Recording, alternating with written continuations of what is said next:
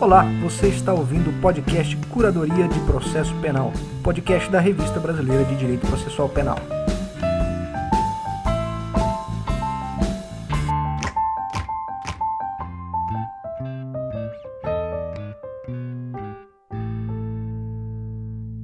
Então vamos lá, estamos de volta para mais um episódio do Curadoria de Processo Penal, programa de rádio no seu formato moderninho, podcast produzido pela RBDPP, a Revista Brasileira de Direito Processual Penal. Eu me chamo Rafael de Deus Garcia, estou aqui com a Fernanda Ravazano para conversar sobre algoritmos de reconhecimento facial e erros judiciários.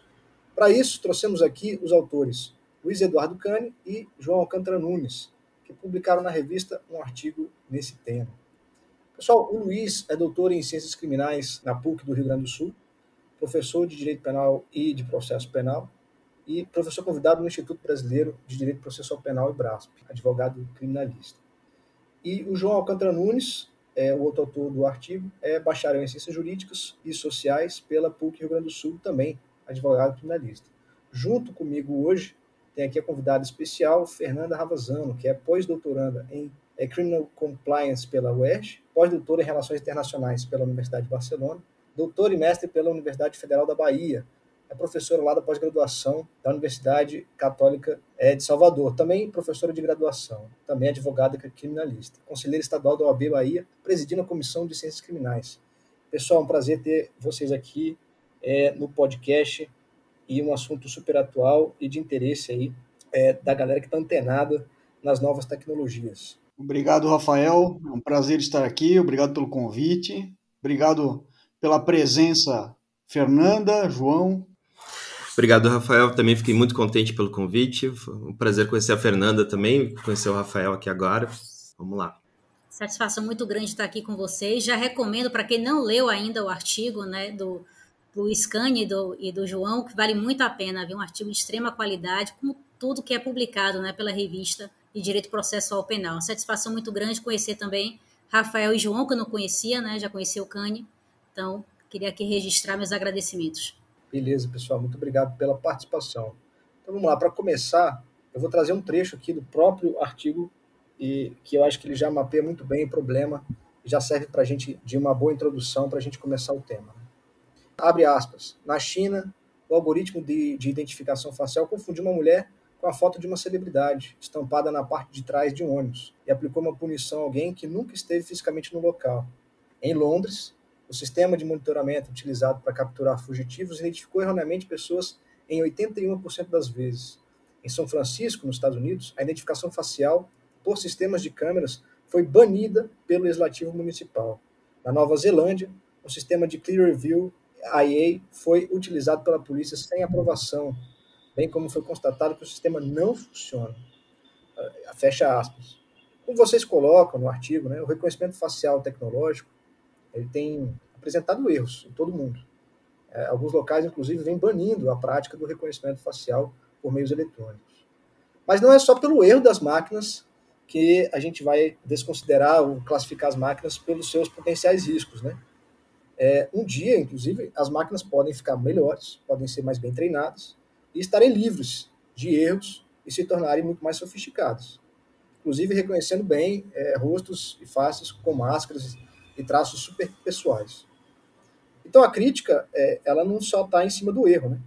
A crítica é um pouco mais ampla do que isso. A crítica avança para além do mero erro das máquinas. É, e eu queria já começar assim. Até onde vai a crítica a esse tipo de tecnologia de reconhecimento facial pelos algoritmos?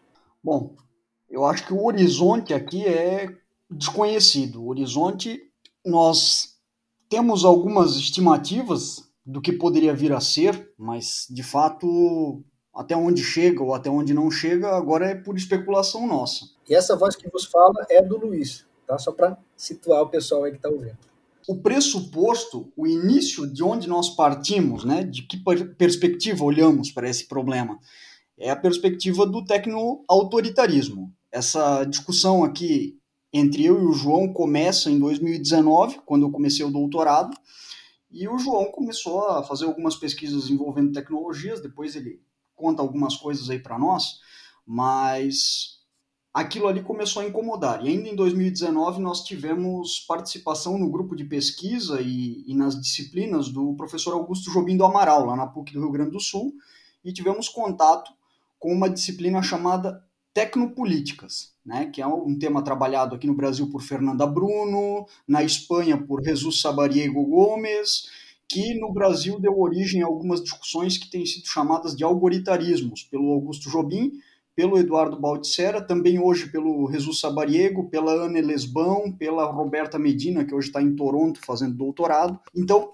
a nossa preocupação é o tecnoautoritarismo, a tecnopolítica, o uso político da tecnologia. E aí, nessa perspectiva, desponta de imediato para nós um neolombrosianismo, porque o reconhecimento facial, a nosso entender, é, desde sempre, uma atualização da etiologia, da criminologia lá do século XIX, que busca em características físicas identificar traços que podem ser atribuídos a fatores criminógenos em uma determinada pessoa. E aí, muito bom que a Fernanda está aqui, porque Nina Rodrigues é herdeiro de Lombroso, então não podemos esquecer isso. E os algoritmos de reconhecimento facial, para mim, são essa grande atualização e que vem com outro problema. Então, nós temos um alvo bem delimitado no texto, que é o que o Yuk Hui, no livro Tecnodiversidade, chamou de monocultura tecnológica, que é essa nossa perspectiva de ver a tecnologia de um único jeito, como se nós só pudéssemos nos relacionar com as tecnologias de uma única forma. Não quer dizer que tecnologia deva ser de todo descartada, mas ela tem limites e ela precisa ser utilizada nos limites em que ela nos, nos pode oferecer. Para além disso, é ilusão, é ingenuidade ou é muita. É, eu vou ser objetivo. Ou é muita canalice, no sentido psicanalítico da coisa. Né? Então, a ideia aqui era trabalhar para além daquilo que o Eric Sadan, A Vida Algorítmica, chama de tecnofilia ou tecnofobia, não ficar circunscrito a isso. E nós queríamos também interditar algumas discussões antes que elas cheguem no judiciário, para que vire algo que possa virar alguma coisa no estilo do que tem acontecido com o reconhecimento de pessoas, que uma hora vale, outra hora não vale, sempre cria uma exceção. Então, antes que esse troço comece a chegar no judiciário e comece a virar uma perspectiva de não temos justificativa para não admitir, seguindo a tendência de Gary Edmond e outros no, no artigo, deixa só eu recordar aqui, Facial Recognition and Image Comparison Evidence, Identification by Investigators, Familiars, Experts, Super Recognizers and Algorithms, né? É reconhecimento facial e, e, evidência de comparação de imagens, em que eles simplesmente dizem, olha, nós não temos regras de exclusão para isso, então temos de admitir. E aí isso acendeu um sinal, pelo menos amarelo, eu diria vermelho, mas pelo menos amarelo. Porque, além de tudo, né? E aqui, Rafael, eu sei que também tens trabalhado nessa perspectiva. O problema maior é o que nós temos criado hoje com os algoritmos e com as novas tecnologias no processo penal é um processo inquisitório, né? Que eu tenho chamado de big processo inquisitório em função do big data. Nós temos um levantamento de muitas informações que são levadas ao judiciário simplesmente chanceladas, né? Sobretudo nas grandes operações e esse é o, o, o, ponto central, e aqui é que o Jacinto se mostra cada vez mais acertado, Jacinto Coutinho, quando diz que o que diferencia um sistema processual do outro é a gestão da prova, não é a separação de função de, de acusar e julgar. Porque se nós pegamos algoritmos de várias empresas, de vários órgãos públicos, jogamos tudo no mesmo lugar e o judiciário simplesmente auxilia o Ministério Público a fazer a acusação, nós temos, evidentemente, um sistema inquisitório. Né? E, além disso, para aquilo que não está no artigo, mas que certamente é tendência internacional, que é o nosso maior problema, é a tendência de converter tudo em bancos de dados de perfis genéticos. E basta ver o, o Brandon Garrett, né, no Autopsy of a Crime Lab, que é um livro de 2021, em que ele tenta resolver todos os problemas das ciências forenses propondo bancos de dados de perfis genéticos para identificar traços genéticos e resolver as falhas né, com uma, um pressuposto ingênuo de que o problema é o humano. Bom, nós somos só isso. Nós somos humanos, nós falhamos, não quer dizer que nós tenhamos que ser exterminados e também não quer dizer que nós vamos acertar sempre. E as tecnologias também. Uh, ouvindo o Luiz falar e pensando na pergunta do Rafael, no primeiro momento me vem que a crítica do, do, nosso texto, na verdade, ela, é de ordem constitutiva, né? ela não é necessariamente em relação à tecnologia em si. Mas pensando melhor, talvez tenha um pouco a ver com a tecnologia em si também, porque essa ideia de que eventualmente é, vai, ser, vai ocorrer um aperfeiçoamento da inteligência artificial em relação ao reconhecimento facial, vai, mas que que seja de forma blindada totalmente a ataques, a, a fraudes, a, enfim, a, a, ocorrência de erros, daí esse erro no sentido de erro em relação à inteligência em, em si, né, a, opera, a, questão operacional da, da ferramenta, e não em relação à proposta que a gente trabalha de erro em relação a, descobrimento de devido processo legal, eu vejo como impossível. Eu acho que não, não existe nenhuma ferramenta tecnológica que seja 100% contra-ataque, a questão, daí também retomando ali uma fala do, do professor Augusto, que está mais no campo da, da, probabilidade do que do campo da, da possibilidade. Então, essa probabilidade ela vai estar vinculada à questão de recurso, tanto de hardware quanto recurso financeiro, enfim, para que ocorra um ataque. Então, essa situação, que eu entendo a pergunta enquanto uma situação hipotética, mas ela é de fato muito hipotética mesmo, porque não, não, não visualizo uma possibilidade né, de uma ferramenta 100%. E não sendo 100%, começam os diversos problemas e as diversas afetações que nos incomodam em relação ao uso disso, principalmente no que diz respeito ao processo penal. Provocando um pouquinho aí os, os autores, né? até o que você falou, Rafael, logo a, a leitura que você fez do trecho do, do artigo, né? É, trazendo o exemplo da China, que é o que os autores mais, mais trazem também no, no artigo, e a gente se depara um pouquinho também com a própria conivência da sociedade. Né?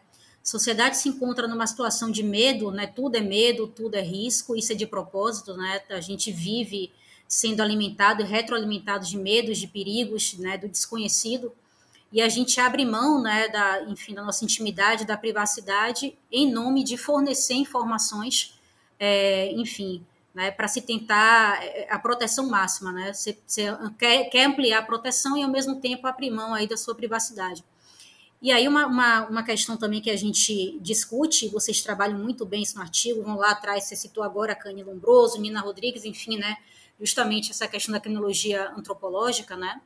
E a gente verifica isso muito só muda, né? Antes era, era enfim, a, a do Jerry Bentham, né, aquele o panóptico, né, da, da, fiscalização contínua, agora são celulares as câmeras, e a gente vai sempre evoluindo na, na nossa é, discussão tecnológica, mas o componente humano está sempre, tem que estar tá sempre presente. Né? Então, o que eu achei muito interessante também do artigo, e eu queria também, me permita, Rafael, provocar também um pouquinho os autores, né, é com relação a dois, dois, dois pontos. Né? Primeiro, né, como a gente consegue é, se libertar um pouco, né, e aí talvez uma, uma, uma discussão um pouco mais filosófica, não sei, é, desse sentimento de medo, a ponto da gente sempre autorizar a perda da privacidade, a perda do nosso controle em detrimento do controle público, né? E do outro lado, como é que a gente consegue estabelecer critérios mínimos, né, de controle racional do uso desses algoritmos, da alimentação, na verdade, dos softwares, para poder a gente ter né? enfim, mecanismos de controle menos enviesados, né? vamos dizer assim, menos racistas, enfim,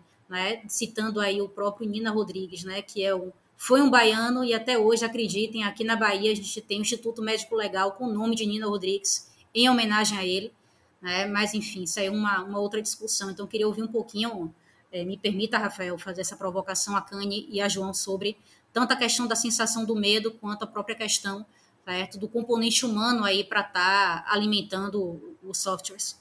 Bom, vou, vou começar pelo fim então, e depois eu volto para a primeira, porque me parece que, com relação ao componente humano, bom, isso é sempre é, um algoritmo treinado com aprendizado de máquina, e esse aprendizado só vai funcionar se for supervisionado. Né? Uma IA completamente sem supervisão, não vai ter as classificações corretas, essa classificação acaba em maior ou menor grau sendo sempre feita por humanos. E nesse ponto, nós temos problemas de falta de diversidade nos grupos de trabalhos para desenvolvimento das ferramentas, de falta de diversidade nos grupos que solicitam o desenvolvimento dessas ferramentas, porque vejam, é sempre uma questão política e aqui o Augusto Jobim tem uma fala que é inspirada no Comitê Invisível, que é um grupo anarquista, que eu acho sensacional, que é a tecnologia não é uma extensão do corpo, tecnologia não é técnica.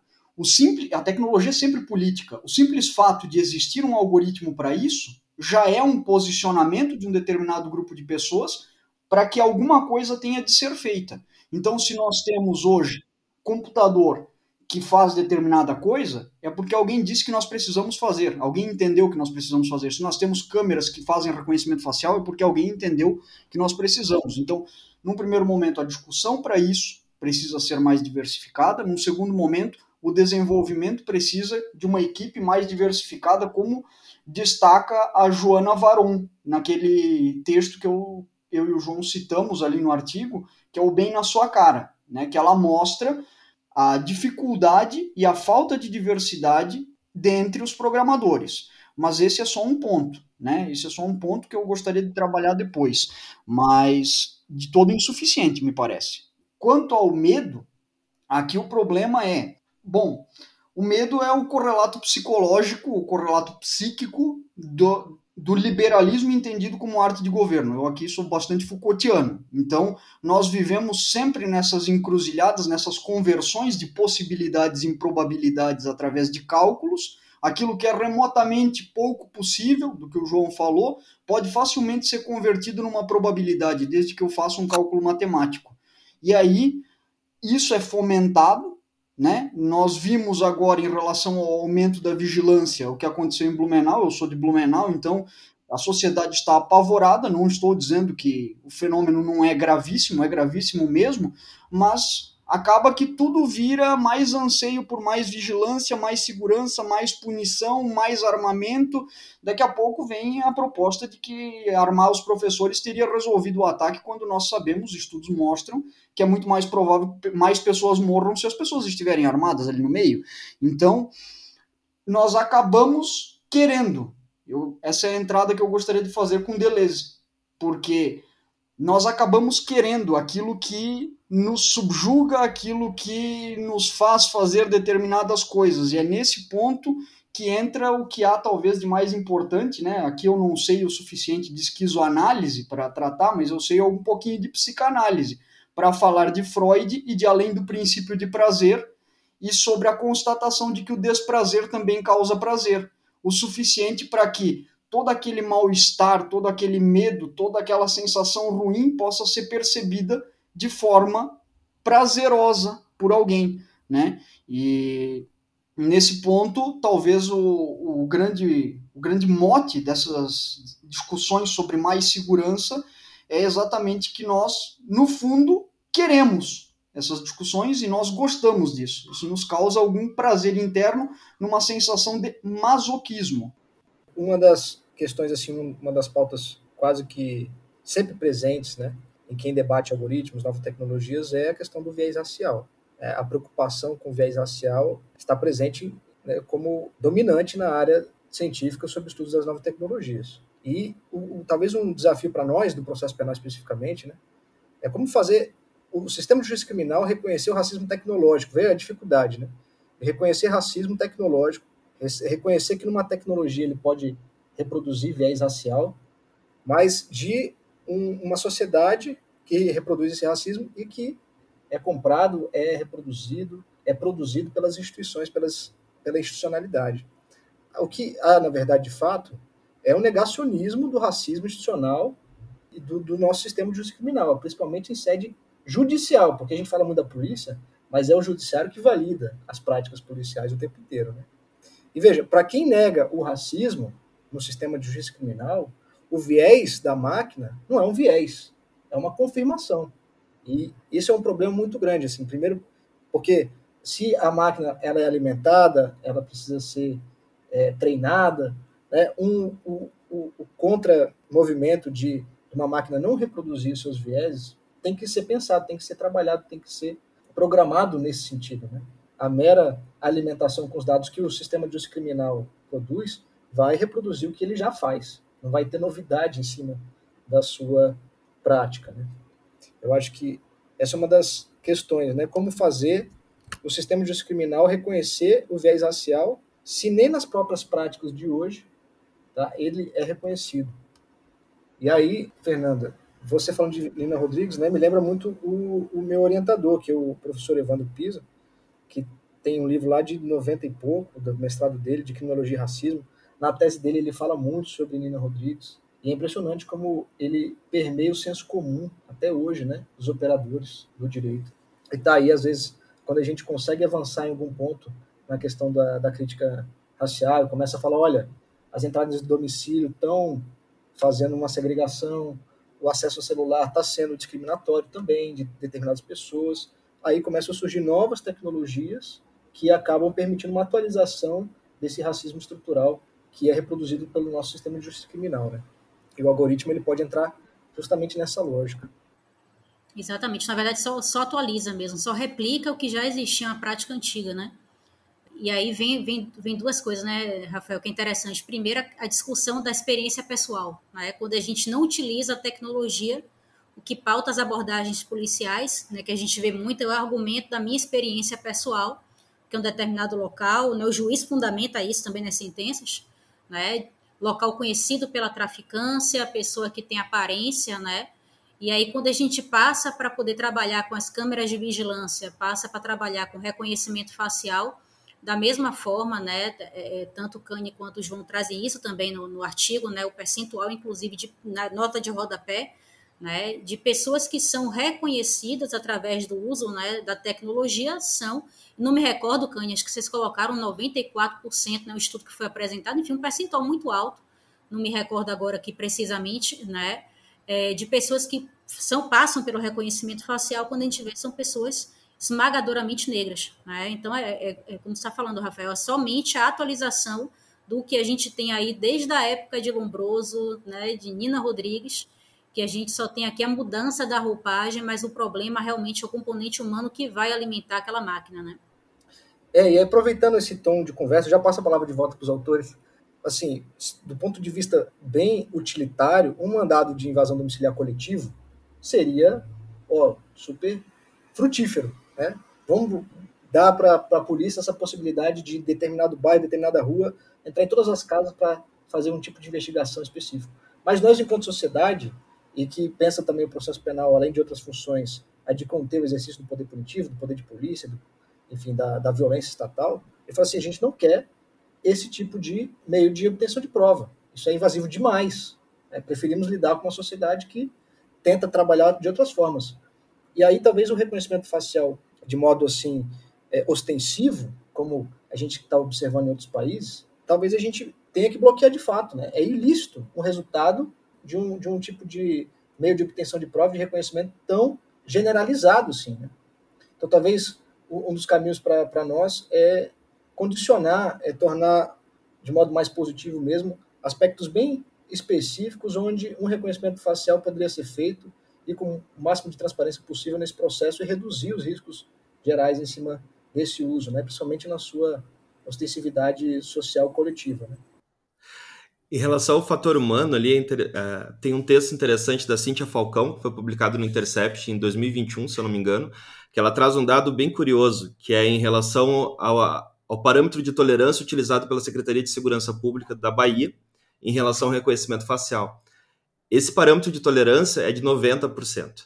E até eu estava conversando mais cedo com o Luiz, que imagina uma situação real de, de indicativo, no caso ali da Bahia, né, existe uma integração com os aplicativos que são utilizados pelas autoridades policiais, né, pelo policial que está na rua, ele recebe uma notificação, essa notificação ela é oriunda de um sistema de monitoramento com inteligência artificial que faz o reconhecimento facial e indica pro para a autoridade policial que existe um percentual, ou, ou, ele já, ou ele já sabe né, que esse percentual é de 90%, mas enfim, que existe uma grande chance de que aquela pessoa em, em determinado lugar é a pessoa que possui um mandado de prisão em aberto, por exemplo. E a gente estava se questionando se já existe um viés, já existe uma seletividade penal, o quanto isso potencializa em relação ao fator humano, porque quem vai tomar a decisão da abordagem ou não vai ser a autoridade policial, que já recebe uma informação que é feita por uma inteligência artificial, que de forma geral se presume que a inteligência é absolutamente eficaz e já traz um viés, né? potencializa. Se já existe esse viés, ela traz mais um, que pode gerar situações absolutamente bizarras. Né? É, o, João também achou o julgado do TJ da Bahia, me mandou ontem, e na verdade foi fazer uma varredura no, na jurisprudência da Bahia e descobriu que os sistemas de reconhecimento facial são usados amplamente por aí, sobretudo para cumprimento de mandados de captura. Né? E não existe nenhum tipo de crítica na jurisprudência ao seu uso. Simplesmente usamos porque usamos. Aí essas, esses dados que nós trouxemos já são um tanto desatualizados em tese em relação às taxas de acurácia dos aplicativos. Acontece que a Big Brother Watch continua indicando lá taxas de erro na casa dos 90%. O que quer dizer?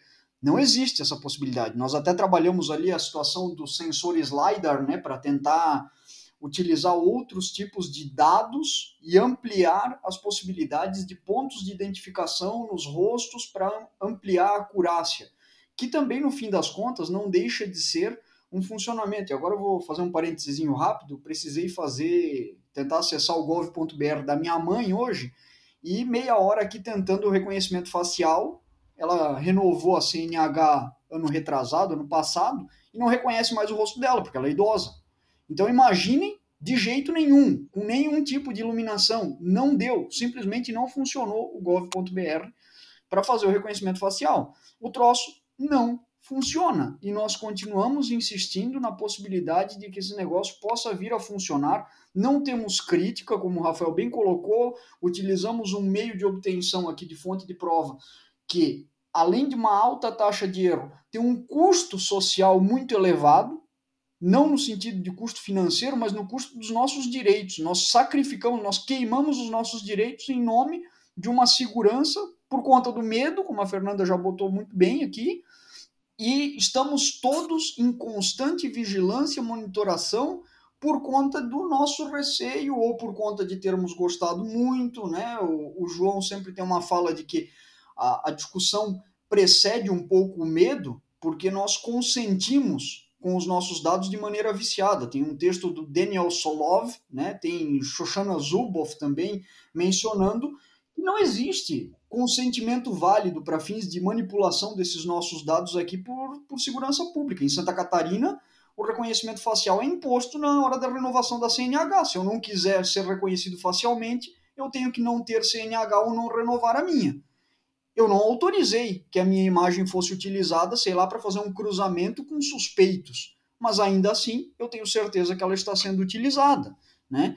É, são esses os problemas que estão na base. É por isso que a tecnologia é sempre direcionada politicamente. E aí, vejam, dois grupos que são os mais, os, os mais atingidos por conta das taxas de erros na acurácia dessas tecnologias: negros e asiáticos. Né? Aí é muito curioso, porque geralmente são os dois grupos que não estão presentes nas discussões sobre o uso dessas tecnologias. No Brasil, nós não tivemos. Né? Nós tivemos duas mulheres negras no, no relatório de reconhecimento aí do, do CNJ. E só. Então, a, aqui entra mais uma discussão que é a da própria, do próprio viés racista. Né? Eu tenho insistido que nós não temos algoritmos racistas, porque racismo é um atributo humano, mas nós temos certamente práticas discriminatórias, práticas racistas. Dentre essas práticas, a própria programação do algoritmo, o próprio, a própria aplicação de um algoritmo de reconhecimento facial para uma determinada atividade. Isso aqui é extremamente racista. A exclusão das pessoas de diversidades do planejamento, da implementação, da supervisão do funcionamento desse negócio, da própria crítica, essas pessoas não são ouvidas, né? Quando deveria ser justamente quem está lá. Não tem, não tem motivo para eu, branco, estar lá. Porque não sou eu que sou reconhecido erroneamente. Teve aquele, aquele executivo do Facebook que tenta lavar a mão num, num banheiro, acho que na Inglaterra. O cara é negro. E a saboneteira não reconhece a mão dele porque a mão, a mão dele é negra. Ele ainda comenta rindo, né? Chorrindo, provavelmente. Oh, muito negro para ser para lavar a mão, né? Esse é o drama dos algoritmos. E aqui, Cânio, está sendo celebrada o reconhecimento facial pelas câmeras de segurança. Que na Bahia não está, lógico, a gente tem os nossos grupos de discussão à margem, né? Assim, é, o IBADPP discute, né, a própria OAB discute, mas a sociedade não discute, ao contrário, celebra né, com uma grande conquista, tá, prendendo X pessoas agora no carnaval, né, enfim, nos feriados. Provavelmente a gente vai ter também agora no, no feriado da, da Páscoa muita gente presa, né, utilizando dessa, dessa tecnologia. E incrível que não se discute criticamente, só há uma celebração, porque são mais pessoas sendo encarceradas, né? E, e dentro do nosso componente racial, mais pessoas indesejadas, né? Para a sociedade sendo capturadas. Então, não, não há um, um, viés crítico, uma discussão crítica com a participação realmente da sociedade, não. E se a gente não trouxer essa discussão, a gente não sai como advogado que quer saltar, né? A gente já sabe o velho jargão, né? Que tem aí no, no Brasil inteiro. É, uma outra questão também, é, que você trouxe aí, bem interessante, com relação ao relatório do CNJ, o grupo de trabalho né, apresentou um relatório muito bom, né, 170 e tantas páginas, com um único artigo discutindo o viés né, racista dos componentes que alimentam os softwares aí de reconhecimento facial. Então, realmente é muito pouco, né, como o Rafael trouxe, uma preocupação é que é fundamental para quem discute tecnologia. E, e, a gente tem um relatório do CNJ, que foi um grupo de trabalho, dedicou aí muitos meses para produzir o material, e está bem feito, está bom, só que espe é, especificamente um tema que é fundamental, né, que vai inclusive ser um divisor de águas aí, principalmente no Brasil, a gente infelizmente teve somente um artigo né, como você trouxe, duas autores, duas mulheres negras apenas participando do relatório, né, especificamente nessa temática, é muito pouco. Então, é, é, de novo, a gente muda a tecnologia, muda a roupagem, o problema é o mesmo, o problema, certo, é, é antigo. Posso provocar mais um pouquinho? Vocês dois? Vou, vou provocar. Me, me dê licença aqui, viu, Rafael? Vou, vou, abusar aqui mais um pouquinho. Né? A gente está falando de, de erro judiciário a partir do, do reconhecimento é, de coisas e pessoas, especificamente o reconhecimento facial através do uso da, das tecnologias, mas eu queria ouvir de você, Cani e João, é, de repente a, a, a, saída, né, você citou inclusive o, o, pai de todos nós, né, Jacinto Coutinho, né, quando ele fala justamente, né, é, da questão do, do sistema acusatório, inquisitório, né, que a gente tem realmente um, é, é, o poder judiciário ali conversando né, com o Ministério Público para chancelar uma acusação, como é que a gente poderia, de repente, discutir, não sei se é o caso, estandartes probatórios, né, para poder estar tá delimitando o uso dessa prova é, dentro de um, de um processo penal, ou se a gente também é, começa a discutir muito essa questão dos estandartes de prova, a gente pode estar. Tá ao mesmo tempo chancelando essa prática, né? a gente literalmente trazendo argumentos para justificar a manutenção desses erros. Né? Eu queria ouvir um pouquinho de vocês sobre isso. Bom, aqui eu acho que são dois pontos para nós trabalharmos. O primeiro deles é a própria ideia de presunção de inocência não tem espaço em matéria algorítmica. Simples assim. Não existe presunção de inocência em termos de algoritmos. Por quê? Um algoritmo é direcionado para fazer uma tarefa. Então, vamos lá pegar o, o reCAPTCHA, que nós fazemos todos os dias 500 mil vezes, graças ao desgraçado que desenvolveu a tecnologia. Então, clique aqui no cachorro quente. Veja, é para identificar o cachorro quente. Então, sempre que alguém programa para identificar um cachorro quente, precisa estabelecer os cálculos para direcionar as margens de dúvida para que o cachorro quente seja encontrado. Então, existe em todo o algoritmo um direcionamento para que ele seja feito da forma para o qual foi projetado. Quando nós direcionamos assim, nós estamos dizendo encontre sempre o culpado. Nós estamos criando cálculos matemáticos para dizer encontre o culpado. Não existe margem para não encontrar o culpado. Não existe absolvição em matéria algorítmica. Porque tudo é material para um algoritmo vai formar um arcabouço que vai classificar de acordo com grupos de semelhança, que geralmente é feito no, na parte de supervisão do aprendizado de máquina. Então tá, se eu só tenho aquelas classes, os cyberpunks já nos ensinaram, nós não temos margem para resistir em termos de dizer eu sou diferentão, eu não sou isso, porque quando surge o eu não sou isso, surge também uma nova classe, os não isso por assim dizer. Então, sempre vai identificar. Essa é a função, é comparar dados e compor de acordo com semelhanças. Nesse ponto, morreu presunção de inocência. Inclusive, quem diz isso também é Davi Nemer, professor da Universidade da Califórnia, se não me engano. É, em uma palestra recente com o Augusto Jobim na Atitus Educação, junto com o Felipe da Veiga Dias, eu até provoquei lá, já sabendo a resposta, mas considerando que era uma aula inaugural de mestrado, provoquei lá, vocês acham que é possível presunção de inocência? E eles concordam comigo. Não, não é possível. Não vai existir. Então, um cara da informática e mais um criminólogo dizendo, não é possível. E o segundo ponto aqui é, por conta dessa impossibilidade de presunção de inocência, nós sempre vamos acabar justificando. Quando nós criamos novos estándares, nós criamos novos parâmetros. Só que em matéria de reconhecimento facial, por exemplo, que não quer dizer que todos os algoritmos não sirvam, mas em matéria de reconhecimento facial, nós não temos a possibilidade de não criar um algoritmo racista, porque isso vai depender do dado que eu vou utilizar para treinar o algoritmo, né? E aí o que, que eu vou colocar lá na base de dados? Por exemplo, o estado da Bahia tem uma das, uma das ou a maior população negra do país. Então eu vou alimentar com rostos de negros que já foram presos. O que, que o algoritmo vai aprender? O óbvio, né? Que criminoso é negro, porque foi o tipo de dado que eu coloquei lá. Então eu já dei esse direcionamento. E aí, por conta disso, sempre que eu tento criar critérios, eu simplesmente vou melhorar. E cada vez que eu melhoro a acurácia, por assim dizer, se é que é possível, né? Porque aí eu vou pedir para o João depois fazer um comentário sobre os fakes e como é possível burlar os algoritmos de reconhecimento facial, que é sensacional.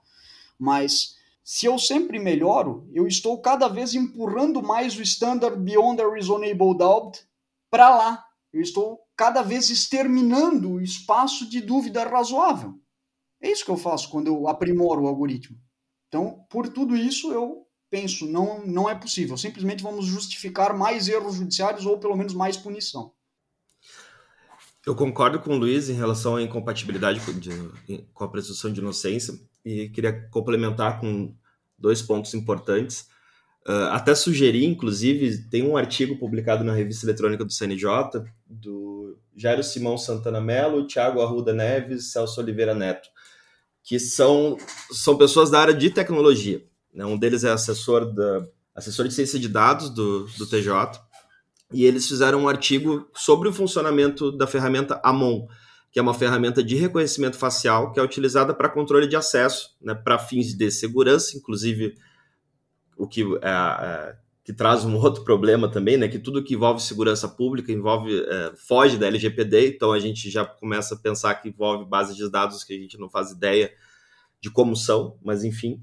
O artigo ele é muito interessante porque ele traz uma ferramenta que aparentemente tem um funcionamento compreensível. Né? Não há necessidade de conhecimento, é um artigo técnico e não há necessidade de conhecimento técnico para compreender o funcionamento da ferramenta. Analisando ali o fluxo que eles fizeram de, de como funciona né, o reconhecimento facial, tem dois, dois, dois momentos importantes. Né?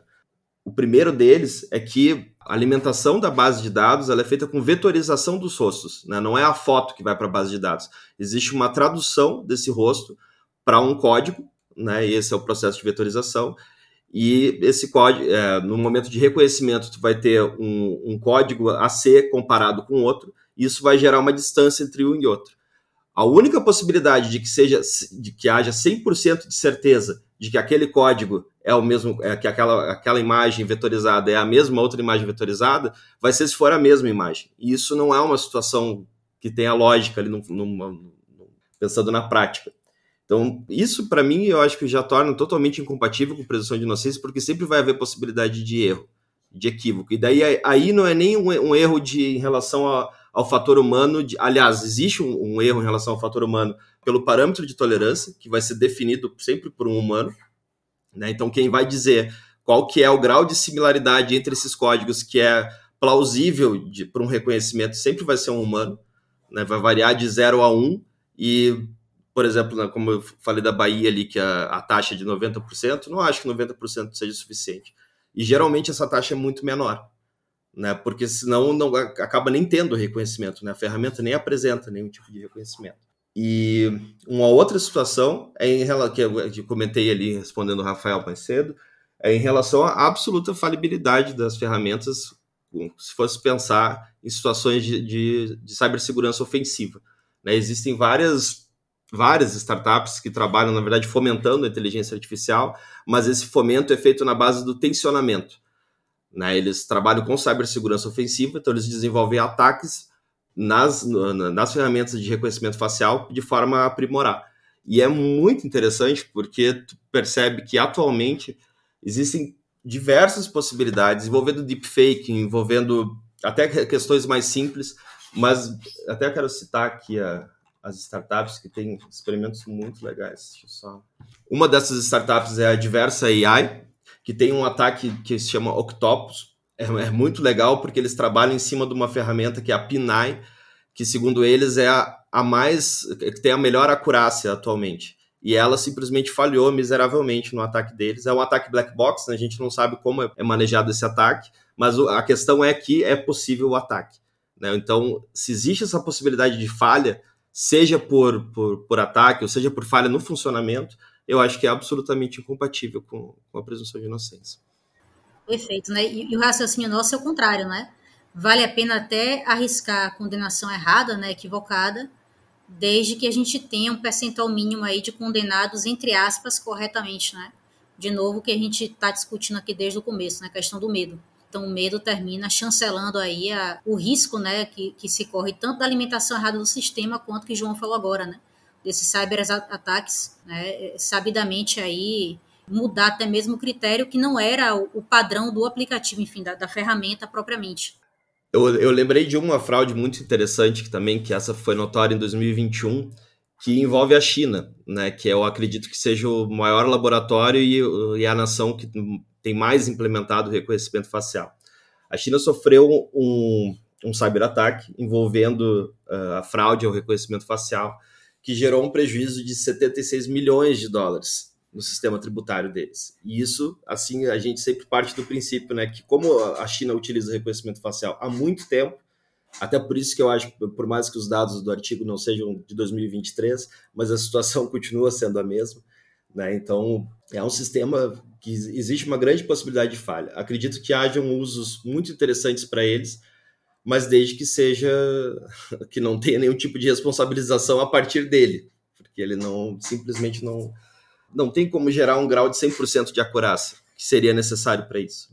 Não, não, só um, um, um, comentáriozinho aqui, né, com relação também a outra coisa que vocês trouxeram no artigo, também no começo do artigo, com relação à utilização de aparelhos celulares, né, sobretudo na China também, que enfim, que terminam medindo absolutamente tudo do, do corpo humano, né? Então, é um monitoramento contínuo. A gente termina dando o consentimento, né, João, para poder usar os aplicativos de uma forma inconsciente, né? Às vezes a gente, na verdade, a gente não lê, né? A gente não lê absolutamente nada. A gente quer usar o aplicativo, né? Às vezes a gente é obrigado a usar por questões de trabalho mesmo, só tem aquela ferramenta, ou às vezes a gente quer usar por N outros motivos e termina não lendo, né, é, é, não parando para poder refletir aquilo que a gente consciente termina autorizando. E eu achei também muito interessante isso que vocês trouxeram no artigo, a quantidade né, de tecnologias hoje que nós fazemos uso sem ter nenhum tipo de consciência de que não é apenas o rosto, né, como se isso já fosse pouca coisa. Né? O reconhecimento facial nosso em aplicativo de banco, por exemplo, tem bancos que exigem né, a gravação da face para poder você autorizar fazer transações financeiras, né? enfim, é, o Cani deu o exemplo da, da, da, própria carteira, né, de a CNH, carteira de habilitação, mas outros tantos componentes também a gente termina autorizando a utilização das informações nossas, que a gente não faz ideia né, de como serão realmente usadas, né? Então, isso também achei, achei muito, muito bom vocês trazerem, porque a gente está com um perigo muito maior do que o que a gente imagina. Né? O que eu achei muito bacana assim, do, do artigo da escrita de vocês, já tinha lido obviamente, outros tantos trabalhos de vocês, é que vocês vão ali costurando o texto de uma forma que a gente só se dá conta do tamanho né, da abordagem é, é, que vocês trazem no trabalho no final. Né? No final que a gente passa para poder reanalisar o texto todo, que a gente percebe uma série de detalhes que vocês conseguiram condensar em poucas páginas né, de uma maneira muito rica. No mundo analógico, é, agora, tá, nesses últimos anos, que seguindo aí os debates sobre racismo e tal, que a gente está conseguindo a garantir um cumprimento adequado da lei, do artigo 226 lá do Código de Processo Penal, para reconhecimento de pessoas. E veja o tanto que demorou para, no mundo analógico, a gente falar, ó, seguir a lei é importante, para evitar erro judiciário e que afeta principalmente pessoas negras. Tomara que, e o artigo de vocês contribui para isso, tomara que a gente não demore tanto tempo para a gente ter uma regulação, uma previsibilidade legal sobre o uso, né, ou sobre o não uso também dessas tecnologias do reconhecimento facial no mundo digital. Bom, pessoal, eu é, não costumo fazer um jabá próprio, não é o meu espaço para fazer isso, não estou aqui de apresentador, mas eu vou fazer porque, é, assim, nós estamos falando de algoritmos, novas tecnologias e acabei de defender uma tese sobre isso, então acho que é, vocês me dão licença para fazer esse mini jabá e vou dar espaço para vocês também fazerem de vocês. Minha tese está disponível aí no, na, no, no, banco de teses da, da UNB, processo penal e, e algoritmos. E procura lá Rafael de Deus Garcia, processo penal e algoritmos, que você vai chegar na minha tese. Para quem está querendo começar esse debate, iniciar, está um pouco perdido, pode se assustar um pouco com esse termo, né? Meu capítulo 6, eu falo sobre o que é algoritmo, busco fazer uma resposta sobre isso. O que é algoritmo? Eu vou lá desde o comecinho até o mais avançado possível que eu consegui ir sobre esse conceito. E no capítulo 7 eu falo sobre algoritmos no âmbito da segurança pública, especialmente na atividade policial. Então fica esse jabá aí do meu trabalho. Siga a revista no Twitter, arroba rbdpp. Eu estou lá também no arroba eurafadedeus, arroba eurafadedeus. E é isso, queria agradecer muito a Fernanda pela presença, adorei te ouvir, te conhecer, Fernanda. É, obrigado pelo Luiz, obrigado, João. Foi, uma, é, foi um verdadeiro prazer trocar essa ideia com vocês aqui e obrigado por toparem fazer nesse feriado, nessa sexta-feira. Se você gostou e chegou até aqui, compartilha com alguém que você pode achar que vai gostar também. Tá? Leve a palavra adiante. Valeu, pessoal. Então, tá com vocês aí, vamos na ordem. Luiz, João e Fernando para dar um tchau pro pessoal, breve fazer o jabá de vocês também. Muito obrigado, Rafael, Fernanda, João. Foi um prazer discutir com vocês e, sem dúvida, esse é um tema que nós precisamos discutir urgentemente para que não entre nas práticas judiciárias de forma crítica. Né? A tendência é justo essa e é por isso que nós precisamos discutir. Eu mesmo vou ler a tese do Rafael agora, fiquei muito curioso e seguimos, né? Precisamos escrever e discutir muito. Um abraço. Rafael, Luiz, Fernanda, quero agradecer a, a paciência e foi um prazer conversar aqui um pouquinho com vocês. Esse é um tema, na verdade, todos, tudo que toca tecnologia e processo penal sempre tem algum ponto de afetação e de incomodação. Então é muito legal poder criar novas incomodações a partir da, da conversa. Né? Então, um abraço para todo mundo, muito obrigado satisfação fazer parte aqui desse time hoje, né? Agradecer a Rafael o convite, a Cânia, a João pelo belíssimo texto, né, por estar aqui debatendo com vocês. É, queria também aqui né, dizer a Rafael que já pedi para você me mandar diretamente a tese, Rafael. Se puder me mandar o arquivo, agradeço muito. Vou ler também, estou bastante curiosa. E a gente tem tantos desdobramentos né, com relação a um tema né, tão importante como esse, até mesmo da parte de investigação defensiva, né, como atuar justamente a partir né, dessa definição do que foi o reconhecimento facial e desconstruir um pouco né, esse discurso aí. Então, queria agradecer mais uma vez, mandar um abraço aí para todo mundo que está ouvindo o podcast. De novo, renovar aqui é, para vocês não só acompanhar o podcast da revista, como também lerem né, tudo que tiver divulgado da revista, né, que são sempre artigos de grande qualidade. Um abraço a todo mundo e um bom resto de feriado.